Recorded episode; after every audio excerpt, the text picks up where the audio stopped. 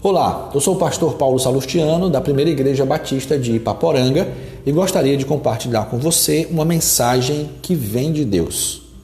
Deus é o nosso refúgio e fortaleza, auxílio sempre presente na adversidade. É o que nos diz o livro dos Salmos, capítulo 46, versículo 1. Neste momento em que enfrentamos a pandemia do coronavírus, o lugar mais seguro para se estar é em casa Devemos obedecer à recomendação das autoridades e ficar em quarentena até segunda ordem, a fim de evitarmos que o vírus se alastre ainda mais.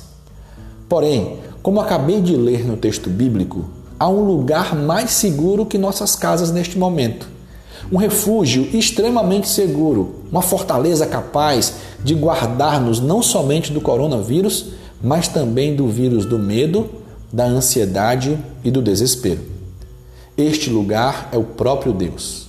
Deus é o nosso refúgio e fortaleza.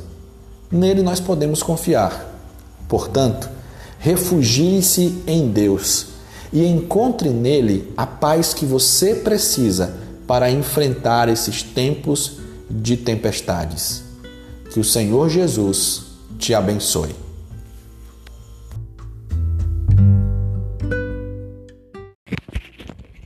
Cuidem de vocês mesmos e de todo o rebanho. É o que a Bíblia nos diz em Atos capítulo 20, verso 28.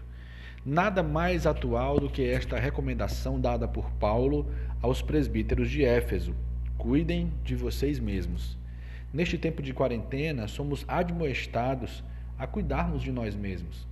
Isso significa ficar em casa para não se contaminar e não contaminar os outros. Mas como você tem cuidado de sua vida neste período? Eu gostaria de lhe dar algumas dicas. A primeira já é bem conhecida de todos. Fique em casa. Só saia se for extremamente necessário. Fazendo assim, você estará cuidando da sua saúde e daqueles que vivem com você. Cuide de sua mente. Leia bons livros. Selecione muito bem o que você assiste na TV. Aliás, desligue a TV.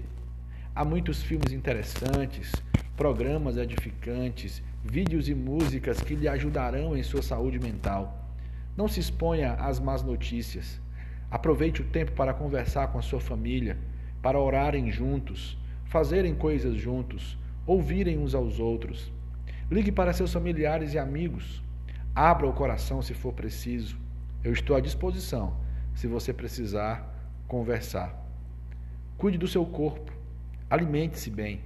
Faça exercícios físicos, se você puder. Cuide do seu espírito. Invista tempo em sua vida espiritual. Coloque uma música cristã e adore ao Senhor. Leia e medite nas Escrituras. Ore ao Senhor.